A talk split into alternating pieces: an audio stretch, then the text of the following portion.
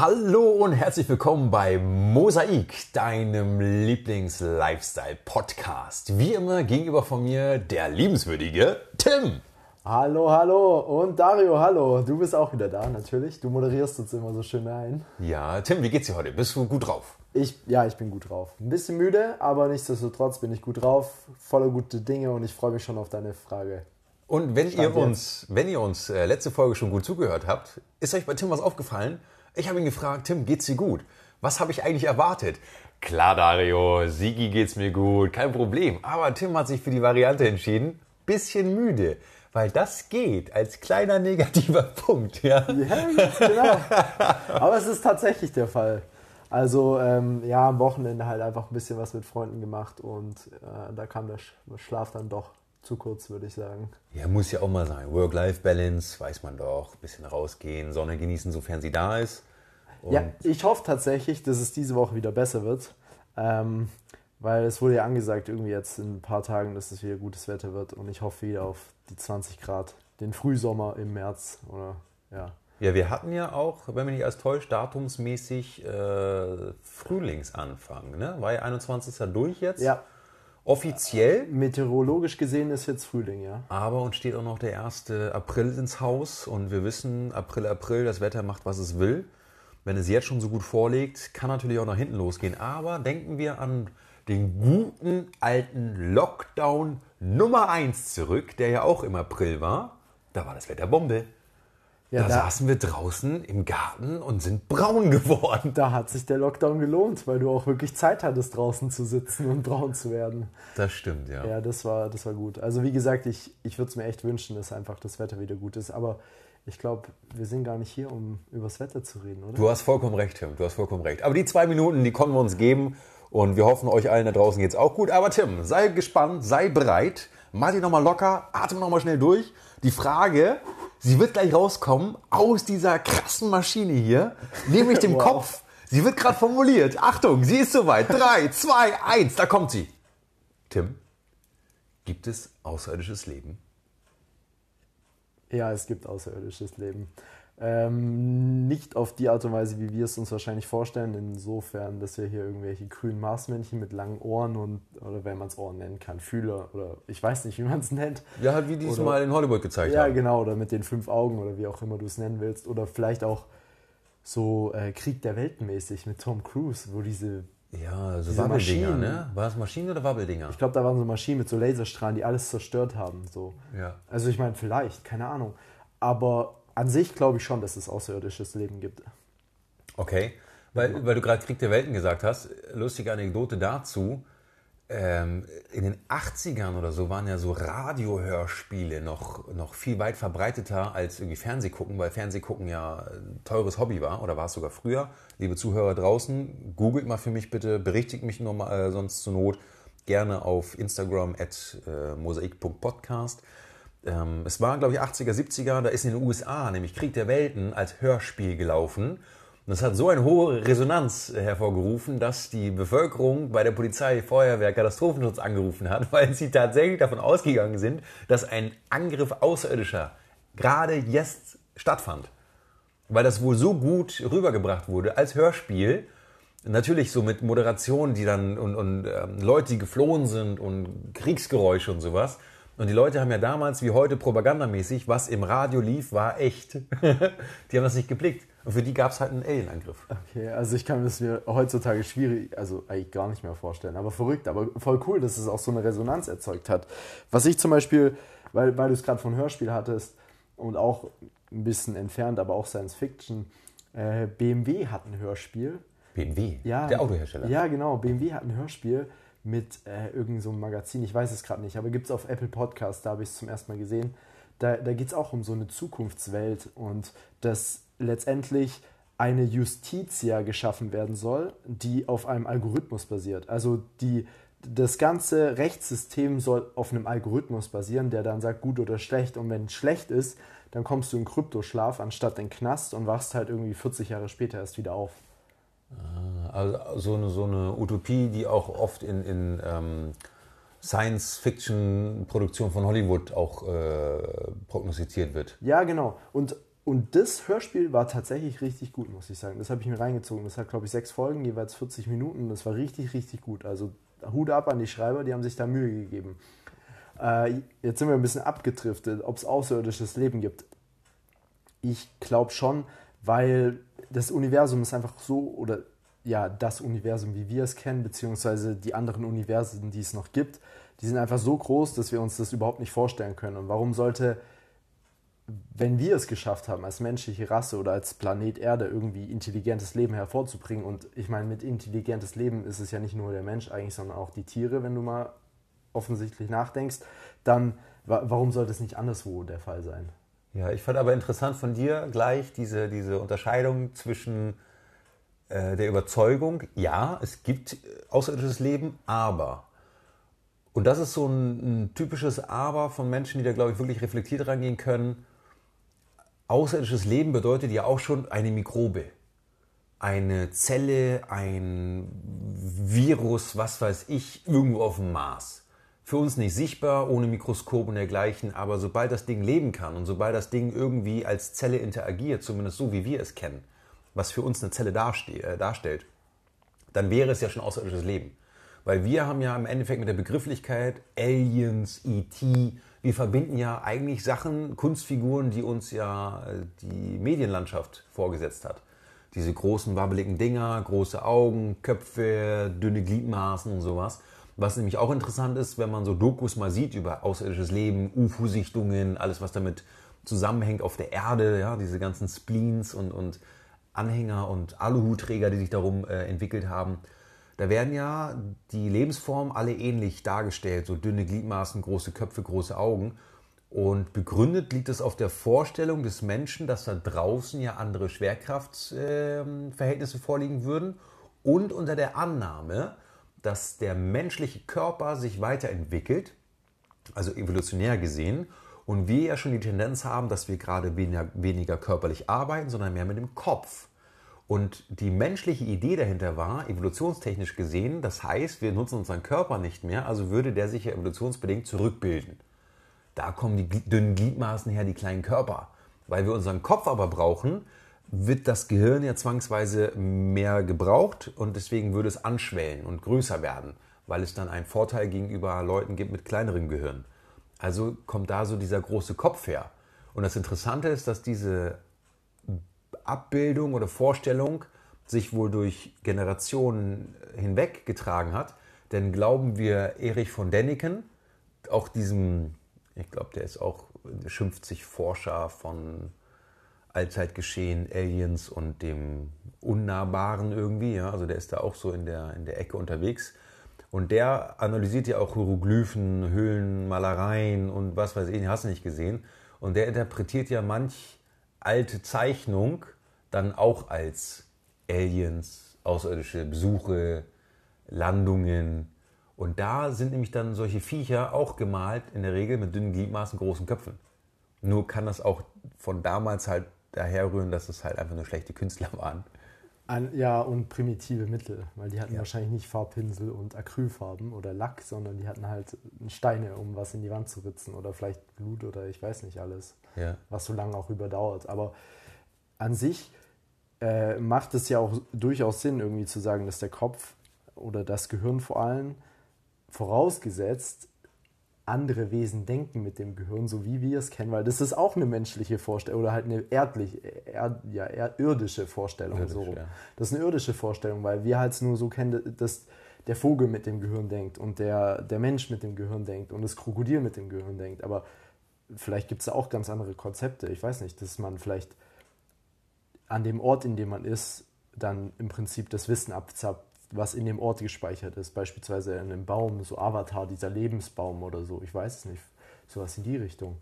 Hast du von Frank Schätzing, der Schwarm, gelesen? Ja, ja, die Schwarmintelligenz. Ja, dieses galertartige Zeug, was einfach alles, was je erlebt wurde, von Geburt auf wieder weiß. Das finde ich ein ultra interessante also Ansatz, diese wirklich Schwarmintelligenz, dass es einfach miteinander geteilt wird, weil überleg mal, wie viel wir als Menschen allein schon einfach nicht mitbekommen, weil es zurückgehalten wird, wissentlich. Ja.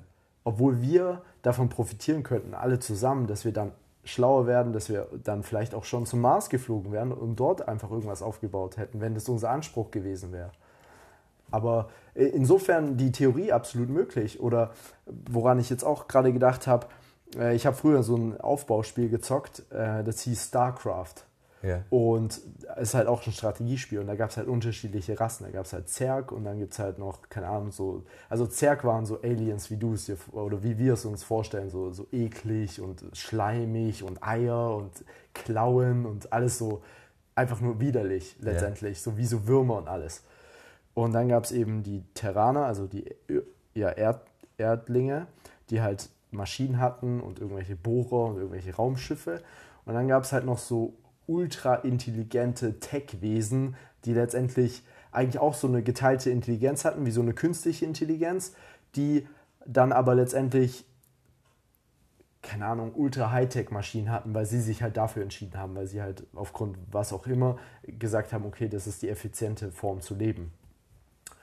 Und, und das fand ich auch interessant, weil das, war, das hat auch nochmal einfach dargestellt, wie viele unterschiedliche Ansätze es eigentlich gibt. Obwohl es halt nur zwei andere waren, aber die waren halt komplett anders. Und jede, natürlich auch damit das Spiel Spaß macht, hat halt auch jede Rasse irgendwie Vor- und Nachteile, klar. Aber nichtsdestotrotz war es einfach mal interessant zu sehen, wie, wie unterschiedlich man da an die ganze Sache herangehen kann. Oder auch da wieder, weil wir es auch von Universen hatten, da gibt es ja auch dann noch Dimensionen. Und klar, ich habe jetzt nicht Physik studiert, also ich kann da nicht irgendwie die Unterscheidung machen, aber ähm, Pacific Rim, hast du die Filme gesehen? Ja. Und da gibt es ja auch diese Kaijus, die aus, der, aus dem Riss unten im Atlantik oder, ja. oder Pazifik rauskommen, aus einer ganz anderen Dimension. Und also, was es da für Möglichkeiten gibt. Oder auch vorhin, weil, weil du es gesagt hast, dass Mikroben zählen zu außerirdischen Leben, stimmt. Oder auch höher entwickelte Wesen, die vielleicht einfach auf einer ganz anderen Frequenz als wir funken. Das heißt, wenn wir irgendwie rausschicken, Happy Birthday to you, damit sich irgendjemand mal meldet, dann denken die so, was sind das für komische Sachen, die da ankommen? Was sollen wir damit anfangen? Weil es gab ja auch tatsächlich häufig den Fall, dass, äh, dass irgendwie sogar Bilder als nicht akustische Signale, sondern als, was sind das? Schall, nee, nicht Schallwellen. Was sind das für Wellen, die rausgesendet werden? Eigentlich Lichtwellen.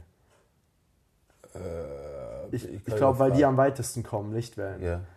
Die als Lichtwellen rausgesendet wurden die wurden halt in Bits und Bytes zerlegt und dann als Lichtwellen rausgesendet.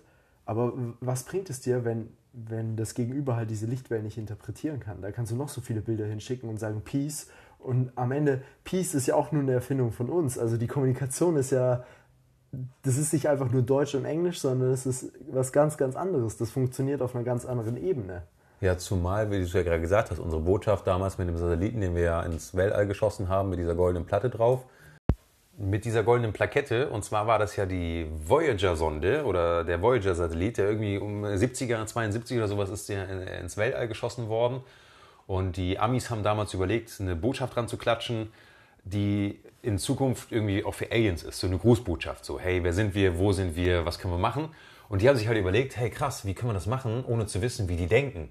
Und irgendein Astronaut, Karl irgendwas, hat ähm, sich Gedanken darüber gemacht, was auf die Plakette kommt. Und jetzt denkst du dir so, ja krass, wie kann man sich das vorstellen? Eine Nachricht an jemanden, wo man nicht weiß, wie der spricht, ob man ihn versteht. Hat der überhaupt unser Dezimalsystem? Kann der arabische Schriftzeichen? Kann der Hieroglyphen? Wie, wie wird man das machen? Was haben die Cleverle gemacht? Die haben eine Platte genommen aus Gold, weil die gesagt haben, Gold überlebt da draußen jede Strahlung, jede Einwirkung und wird weit genug wegkommen. Die goldene Platte ist, halte ich fest, 15 mal 23 cm groß.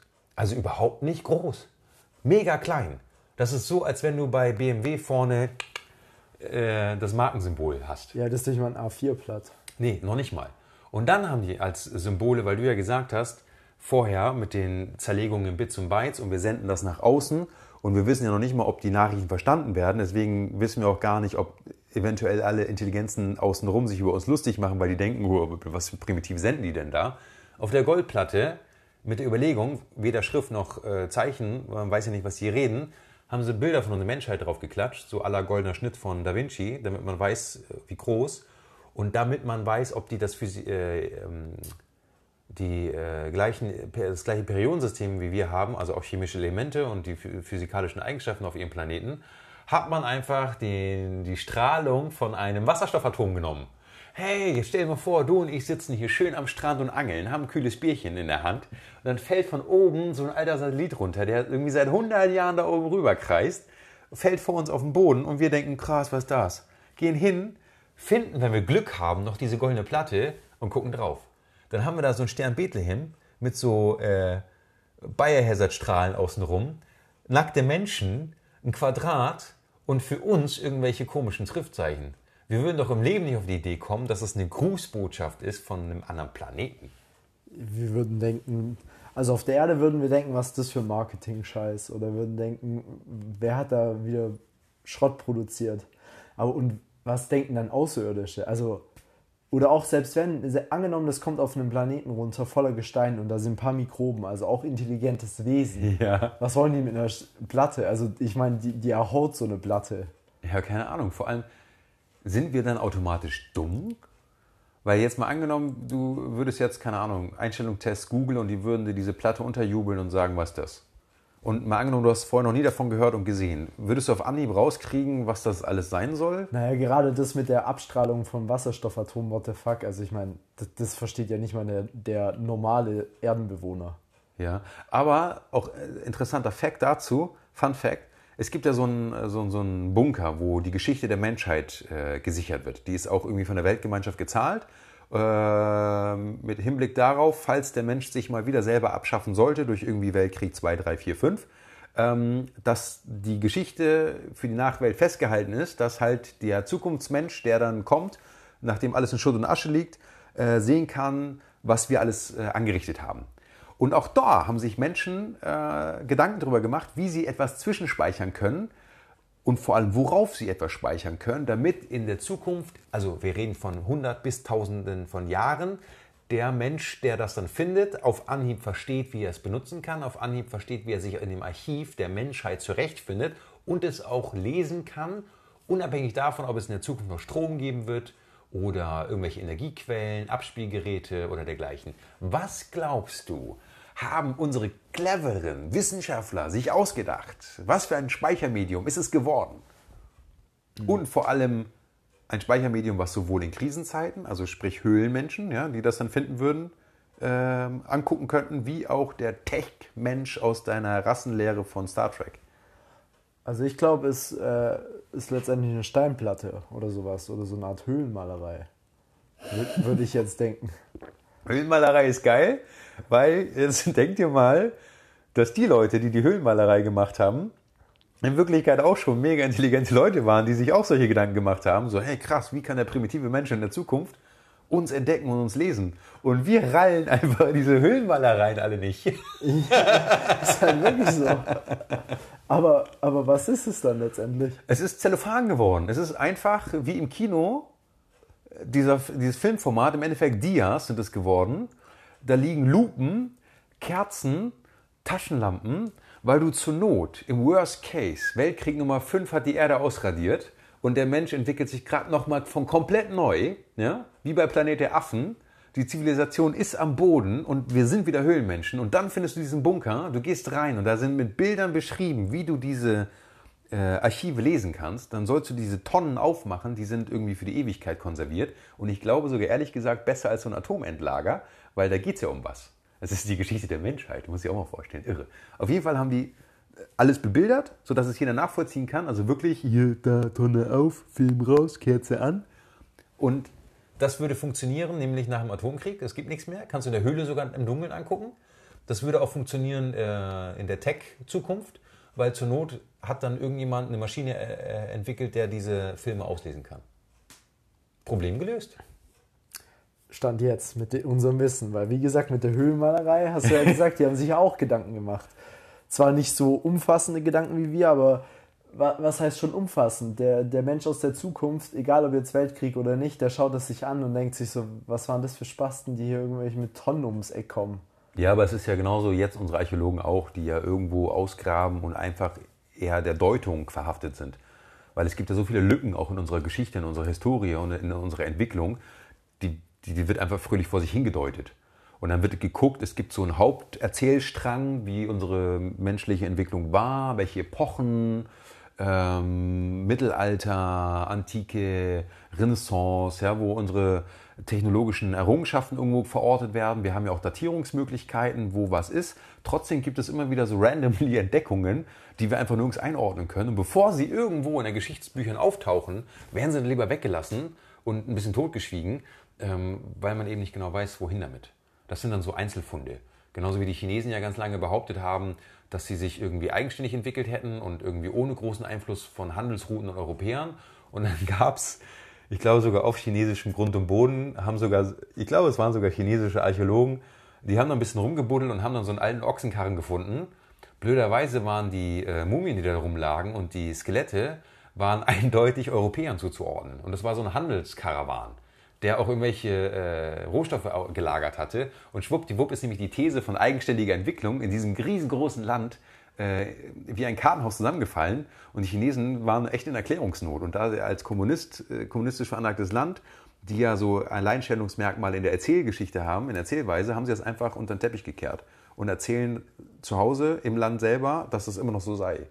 Dass es keine Handelskontakte nach außen gab und deswegen die Entwicklung komplett autark war. Und wie erklären die dann Hongkong oder die Briten? Ja, das war ja später. Also wir reden ja wirklich von, also, also ne, Karawane von Anno mal. Also wir sind zeitlich gesehen wirklich schon da, wo man eben vor der ganzen ähm, Kolonialzeit, vor Europas also Expansion. der Ursprung, die ja. Wiege der Menschheit sozusagen. Ja, ja, noch nicht ganz. Also wir sind schon in dieser Völkerwanderung, wo, wo äh, schon ähm, Handel getrieben wurde, so Wikingerzeit. Okay sind wir ungefähr, weil da sind ja auch Handelsrouten entstanden, wo man ja auch festgestellt hat, ja krass, da war eine Volksvermischung von A nach B. Äh, der Messerschliff ist gar nicht da erfunden worden, sondern äh, ursprünglich da und der ist einfach nur per Handel gekommen und das war bei den Chinesen wohl ähnlich. Also die sind da in dieser Entwicklung ähm, der Handelsrouten aus dieser Zeit mit vorne dabei, haben aber halt immer behauptet, dass es nicht der Fall wäre, dass sie ohne Einfluss von außen sich entwickelt hätten. So als kleiner Seitenhieb, einfach gerade zum Thema Geschichte weiß auch nicht immer alles einzusortieren. Deswegen wird da auch, werden Sachen auch mal außen vor gelassen, die nicht in das große Gesamtbild passen. Und da setzt ja auch dieser, was ich schon erwähnt hatte, dieser äh, Erik von Däniken ein oder wie der heißt. Äh, der sucht ja nach solchen, nach solchen Besonderheiten, nach solchen Funden, die eben nicht in unsere Geschichtszählung passen und interpretiert in diese ja dann auch oft schon außerirdischen Besuch, dass wir eben schon Kontakt hatten zu höheren Intelligenzen, dass sie da waren und wir einfach nur zu blöd sind jetzt, dass wir diesen Besuch wieder verdient hätten, ähm, weil die sich laut seinen Aussagen so grob darüber lustig machen, wie wir uns entwickeln. Also dass wir praktisch noch gar keinen Besuch wert sind. So, so sieht er das so ein bisschen. Und da ist ja aber die Frage, weil wir es ja auch vorhin hatten, was ist außerirdisches Leben? Ist es eine Amöbe? Dann wird sie uns auch in naher Zukunft nicht besuchen können. Ist es irgendwas Menschenähnliches, dann ist die Frage, warum werden wir nicht besucht? Sind wir wirklich so primitiv oder nicht besuchenswert? Das kann es ja auch sein. Ja. Sind die technologisch nicht so weit? Ist die Tankstelle unterwegs leer? Weil auch allein die Annahme, dass das Universum unendlich ist, das will ja auch in die wenigsten Köpfe hinein. Denn was ist unendlich? Es soll ja wachsen, aber was ist hinter dem Wachsen? Was ist hinter dem Raum, der sich ausbreitet? Und dann haben wir ja auch von Hollywood, finde ich, schön diese Interpretation, wenn wir so Star Wars gucken wo es dann interplanetare Zusammenschlüsse gibt von verschiedenen Völkern, wie du es vorhin gesagt hast, hier die Schleimmannschaft, dort die Tech-Mannschaft, dort, was weiß ich, die Sechs-Augen-Mannschaft. Und alle leben so vor sich hin, sprechen irgendwann auch eine Universalsprache, ähm, haben dann Planet X, Y, Z, das ist der Räuberplanet, das ist der andere Planet, dies, das, dann gibt es die Weltraumpolizei. Also das wäre ja eine ganz andere Dimension. Und ich glaube, alleine unter Anbetracht der Tatsache, dass es das gäbe, also wir haben draußen jetzt noch sechs andere Planeten mit sechs anderen Bevölkerungsgruppen. Ich glaube, wir Menschheit würden damit gar nicht klarkommen. Wir kommen ja noch nicht mal mit unseren bescheidenen Vorkommen hier auf diesem Planeten zurecht, dass wir untereinander klarkommen. Wie sollen wir denn klarkommen mit sechs anderen Rassen, die auch noch mal so viel Vielfalt mitbringen, wie wir ja eigentlich auf dieser Welt haben?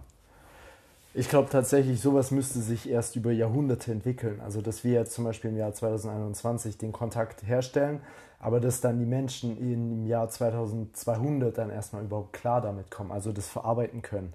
Dass dann vielleicht am Anfang, ich weiß nicht, künstliche Intelligenz oder wirklich super schlaue Leute sich Konzepte ausdenken, wie wir mit den, also den Rassen zusammenarbeiten können, mit den anderen ähm, ja, Bewohnern vorausgesetzt, die wollen uns jetzt nicht vernichten oder ausbeuten. Also das sei auch mal angenommen. Auch so ein Menschending. Wir denken immer gleich an Krieg, ne? Ja, schon, schon. Ja. Aber ich meine, es kann ja auch sein. Vielleicht haben wir auch irgendwelche Ressourcen, die wir vielleicht nicht mal kennen als Menschen, weil wir so primitiv sind, die dann letztendlich gut sind für andere Rassen. Kann ja auch sein. Oder allein unsere Arbeitskraft. Dass andere Rassen uns als Ameisen ansehen, die dann irgendwas schaffen für die. Stell dir mal vor, andere wären hinter CO2 her. Wäre das geil. Das wäre Win-Win. Wir können einfach so weitermachen, als wenn nichts gewesen wäre und die würden alle paar Monate kommen und ein bisschen abernten. Das wäre echt perfekt eigentlich. Ja, so lange, bis wir alles verbrannt haben, weil eigentlich ist ja alles ein Zyklus. Also wären wir auch irgendwann CO2 leer. Ja, gut, aber das ist, an, das ist dann echt weit in der Zukunft wahrscheinlich. Also da finden wir noch Möglichkeiten, wie wir CO2 herstellen können, wenn es darum geht. Da bin ja. ich mir sicher was ich gerade noch hatte, weil du ja auch, weil wir, weil wir von diesem Thema Kommunikation gekommen sind, äh, es gibt einen YouTube-Kanal, der heißt kurz gesagt oder in a nutshell und da werden unterschiedlichste Dinge erklärt, auch visuell erklärt, also mit Animationsvideos. Das ist sehr gut. Kann ich nur empfehlen, liebe Zuhörer. Und da gab es auch, ich weiß leider nicht, wie das Video heißt, aber da gab es ein Video, da ging es auch darum, dass wir Menschen uns Konzepte entwickelt haben, auf welcher Stufe der Evolution wir sind. Und zwar nicht auf Menschen betrachtet, sondern auf die Intelligenz betrachtet. Und dann gab es halt, ich glaube, sechs verschiedene Stufen. Und von, von vor ein paar Millionen Jahren, wo der Mensch als Mensch dann im Prinzip gewachsen ist, wir hatten es gerade auch schon mit der Ursprungsgeschichte, bis heute ist er auf dieser Stufe bei, ich glaube, 1,7. Wow, also weit also, entfernt von 6. Ja, weit, weit entfernt von 6. Und dann gab es halt diese Sprünge, irgendwie 2 und 3 und dann gab es auch, weil, weil wir es auch gerade von Vorstellungen hatten, dass wir uns das gar nicht mehr vorstellen können, weil Stufe 4 war dann, dass die, also die, diese Rasse oder diese Außer, das außerirdische Leben so intelligent ist, dass sie nicht einfach nur einen Planeten ausbeuten, so wie wir, oder einzelne Bereiche eines Planeten ausbeuten. Die beuten nicht mal die Planeten drumherum aus, sondern die beuten eine Gala ganze Galaxie aus. Also nicht nur ausbeuten, sondern die zapfen das Wissen an von der ganzen Galaxie. Also sie benutzen die Ressourcen, sie benutzen das Wissen, um da auch selber dann zu forschen. Das heißt, anstatt dann irgendwie mit einem Kutter in den Atlantik zu fahren und da ein bisschen rumzutauchen, so wie wir es Menschen machen, primitiv wie wir sind, fliegen die dann halt mal zum Mars, also jetzt mal unser Maßstab, fliegen die zum Mars, buddeln da ein bisschen rum und machen da ein bisschen was, einfach nur als Forschungsausflug und nicht als krasseste Neuerung, die es überhaupt gibt, sondern als normaler Forschungsausflug. Ja. So intelligent sind die dann. Und das geht ja gar nicht in unseren Kopf rein. Also das sind Dimensionen, die wir uns überhaupt nicht vorstellen können. Nee, das passt ja aber auch zu der Unfähigkeit, sich diese Unendlichkeit vorzustellen. Das ist ja gleich. Also, ne, wie sollen wir uns das eine vorstellen? Wobei uns da auch die Spieleindustrie, aber wie du es auch bei deinem Weltraumspiel hattest, das klingt ja nach diesem Explorationsgedöns, äh, klick Planet X an, sende Kundschaft dahin, der scannt Ressourcen und Co. Das sind ja aber auch alles diese Annahmen, wie wir jetzt leben. So würden wir ja auch im Weltall vorgehen. Wir suchen nach Ressourcen, wir beuten aus, wir machen Kapitalismus, äh, wir, wir produzieren, wir verknappen, weißt du, also das wäre das alte System einfach nur in einem größeren Maßstab, also eigentlich völliger Bullshit. Was ich jetzt interessant fand, war, du hast gesagt, äh, der Mensch bräuchte Zeit, um sich darauf vorzubereiten, von Erstkontakt über ernsthafte Reisen unternehmen. So, du hast jetzt von 2021 Erstkontakt und 2200 geht es denn überhaupt erst los, um überhaupt die Menschheit vorzubereiten. Würdest du denn, jetzt stell dir mal vor, du bist Präsident, du bist mächtig von irgendjemandem auf dieser Welt und du würdest erfahren von Erstkontakt und du hättest die Wahl, Sagst du es der Menschheit ja oder nein? Würdest du die Menschheit schon für bereit halten, von einem Erstkontakt zu erfahren? Oder würdest du es für dich behalten und meinetwegen sogar bis zum Jahr 2200 für dich behalten, äh, bis du den Leuten dann sagst, ja übrigens hier, das ist der Sepp Hubert hier neben mir, der kommt eigentlich von Terra X. Vorausgesetzt, es wären dann Menschen. Also ja, also oder also ich finde, ähm, angenommen, ich wäre an so einer mächtigen Stelle, dann würde es auch sehr davon abhängen, was das für eine Art von Erstkontakt wäre. Also können wir den interpretieren, ist er positiv oder negativ? Äh, von wo kommt der? Können die uns erreichen oder ist es nur ein Signal? Wobei das ist auch wieder viel Interpretation, muss ich ehrlich sagen, weil ich meine, wenn das Signal uns erreicht, dann haben die vielleicht auch Schiffe, die uns erreichen können oder was. Ja, also gehen wir davon aus, äh, ähm, Erstkontakt ist wirklich äh, visueller, physischer Art. Und du könntest jetzt entscheiden, willst du, der ganzen, willst du die ganze Welt einweihen? Wir sind nicht alleine. Oder würdest du sozusagen, wie du gerade gesagt hast, die, die, die Menschheit vorbereiten und langsam füttern mit Infos? Also ich glaube, einfach gemessen an der Tatsache, dass ich glaube, es uns als Menschen auch irgendwo gut tun würde, zu wissen, dass wir nicht alleine sind, weil wie jeder Mensch wissen will, dass er nicht alleine ist, wollen wir als Menschheit auch wissen, dass wir nicht alleine sind. Und gemessen an der Tatsache, dass wir halt irgendwie, äh, keine Ahnung, dann private Firmen damit beauftragen können, vielleicht die Übersetzung anzuleiern oder was es auch immer sein mag, würde ich sagen, ja. Also du würdest es weitergeben? Also es wäre meinem Interesse, es weiterzugeben, ja. Okay, weil interessant, als, als kleinen Denkanstoß für euch da draußen, denn wir sind auch schon langsam wieder am, am Ende. Als kleiner Denkanstoß noch, ähm, Trump als Präsident ist jetzt vorbei aber er hat ja innerhalb seiner, seiner Amtshandlung oder seiner Amtszeit hat er noch äh, eine neue Einheit etabliert, die Star Force. Und das finde ich so mega interessant, weil das kam jetzt im Jahr 2020 wurde sie etabliert. Und sie kam so by the way, es wurde nicht so wirklich gesagt, wieso, weshalb, warum, weil eigentlich haben sich, hat sich die Weltgemeinschaft ja auf eine Neutralität des Weltraums äh, festgelegt. Und trotzdem versuchen die USA durch eigentlich die Gründung, finde ich, wieder so ein bisschen den Status, wie sie auf der Welt hatten, den, den Weltpolizeistatus, so jetzt ins Weltall zu heben. Wir sind jetzt der Weltall-Polizeistatus, weißt du, so dass sie die Entscheidungsgewalt haben. Ist das vielleicht schon so eine Salamitaktik in Form vom Vorbereiten? Hatten vielleicht die Leute von Roswell recht? Ist es was abgestürzt? Gab es schon Erstkontakt? Und jetzt ist man dabei, häppchenweise auszupacken und hat heimlich mal die Star Force gegründet, um dann, wenn es hart auf hart kommt, äh, die Vorherrschaft zu haben? Vielleicht. Vielleicht, ja. Ich meine, wir können es schwer beantworten mit unserem Wissen oder nicht wissen, was wir haben über die ganze Sache. Aber warum nicht? Ich meine, es könnte definitiv möglich sein.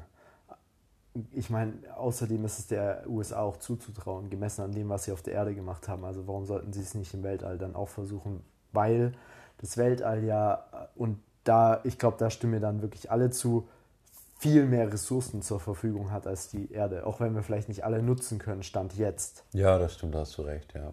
Und was ich auch noch als interessanten Denkanstoß mit rausgeben will an die Welt, ist äh, im Film Independence Day, finde ich, kommt wirklich geil zur Geltung, wie kaputt der Mensch eigentlich ist, was ich ja vorhin auch zu dir meinte, wenn wir schon mit uns selber nicht klarkommen, wie sollen wir damit klarkommen, dass es Intelligenz draußen gibt, äh, die uns vielleicht auch noch böse gegenübersteht, ja. Im Film Independence Day ist ja auch ein Angriff von außen. Aliens greifen die Erde an und plötzlich kämpft der Moslem neben dem Christ, der Jude neben dem Moslem. Ja? Plötzlich ist die Religion egal, plötzlich ist die Hautfarbe egal. Der Inder kämpft neben dem Pakistani, der Chinese kämpft neben dem äh, Mongolen. Ja? Der äh, Deutsche kämpft sowieso dann neben allen. Der Ami kämpft neben Mexikanern und Latinos und Schwarzen. Also weißt du, auf einmal ist plötzlich alle Konflikte, die wir untereinander hatten, weil wir mit uns nicht selber klargekommen sind, die sind wie weggeblasen, weil plötzlich haben wir festgestellt in dem Film, dass wir doch alle gleich sind, dass wir zwei Augen, eine Nase, einen Mund haben, zwei Arme, zwei Beine im besten Fall und eigentlich alle Mensch, egal wie wir dann komischerweise aussehen. Und plötzlich hatten wir alle einen gemeinsamen Feind, ein Alien. Und dann war auf der Welt eigentlich gesehen Friede, Freude, Eierkuchen, außer der kleine Krieg natürlich.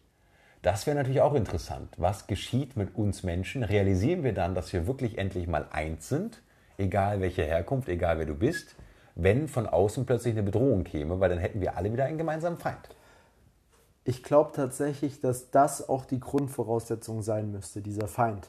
Angenommen, es würde einen Freund geben, dann würden wir wahrscheinlich nicht so denken. Nee, dann würden wir untereinander ja weiter Konflikte schüren und gucken, wie wir die Freundschaft vielleicht ergattern, ja, wenn wir Vorteile hätten von der Genau, und auch da wieder der Grund, also auch bei Independence Day, der Grund, wieso das dann so schnell ging, war halt, weil es negativ war, weil man reagieren musste, weil sonst gibt es halt, also ganz böse ausgedrückt, gibt es dann halt auch keinen Menschen mehr, über den man sich aufregen kann oder den man ärgern kann, weil sonst sind halt alle tot, also einschließlich man selbst. Das stimmt, ja. Das und, und dementsprechend äh, musste man dann halt kämpfen. Aber ich finde, das, das ist auch eine gute Lektion, dass man eigentlich ein bisschen über Umwege erklärt, aber letztendlich sehr, schau also sehr gut veranschaulicht, dass wir alle gleich sind und dass wir uns über so einen Bullshit nicht ärgern sollen, irgendwie welche Hautfarbe der andere hat oder ob er von dort kommt oder von dort, weil es einfach und auch da wieder, ich glaube, jeder hat dieses Gefühl, wenn er in den Himmel schaut, in den Sternenhimmel, denkt er sich so, fuck, wie unwichtig wir eigentlich sind, weil es gibt so viele andere Dinge da draußen, egal ob Leben oder nicht.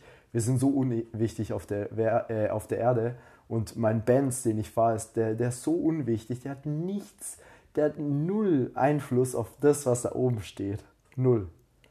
Mit diesen Worten, meine lieben Zuhörer, entlassen wir euch in euren Tag, Abend, was auch immer ihr noch machen werdet. Ähm, wir hoffen, wir konnten euch ein paar Denkanstöße mitgeben. Ich fand jetzt Tims letzte Worte auch mega gut, weil auch dort im Verhältnis zu der gesamten Welt, nehmt euch vielleicht auch einfach mal nicht so wichtig. Nehmt einfach mal alles so hin, wie es ist und findet dadurch vielleicht ein bisschen mehr wieder zu euch selber und vielleicht an die Aliens da draußen, die uns vielleicht auch zuhören. Wenn ihr Bock habt, spielt gerne den Weißen Ritter. Seid unser gemeinsamer Feind, dann können wir endlich mal Seite an Seite äh, zusammen marschieren und hören auf, unseren eigenen Planeten zu zerstören. Aber übertreibt es nicht. Wir, wir wollen schon noch danach weiterleben. Also ja, die soll, vielleicht wenn ihr mit Schwertern kommt, wäre schon cool. Ja, dann könnten wir auf jeden Fall reagieren. Ja, dann haben wir ein paar Kanonen oder so. Das okay. In diesem Sinne, liebe Freunde da draußen, macht euch noch einen schönen Tag, macht euch eine schöne Zeit. Bis zum nächsten Mal. Vielen Dank an dich, Tim. Ja, vielen Dank an dich, Dario, für die gute Frage. Ich, ich glaube, also ganz ehrlich, wir werden auf Umwegen bestimmt wieder zurückkommen, weil das ist ein breites Thema. Da kannst du in alle Richtungen ausufern, auch Philosophie beispielsweise haben wir jetzt gar nicht tangiert, also gar nicht angesprochen erst. Aber es ist definitiv was Feines. Vielen Dank, Dario, und ich würde sagen, bis zum nächsten Mal. Und nicht vergessen, Fragen, Anregungen, Sternchen, Herzchen, Instagram at mosaik.podcast. Bis dann.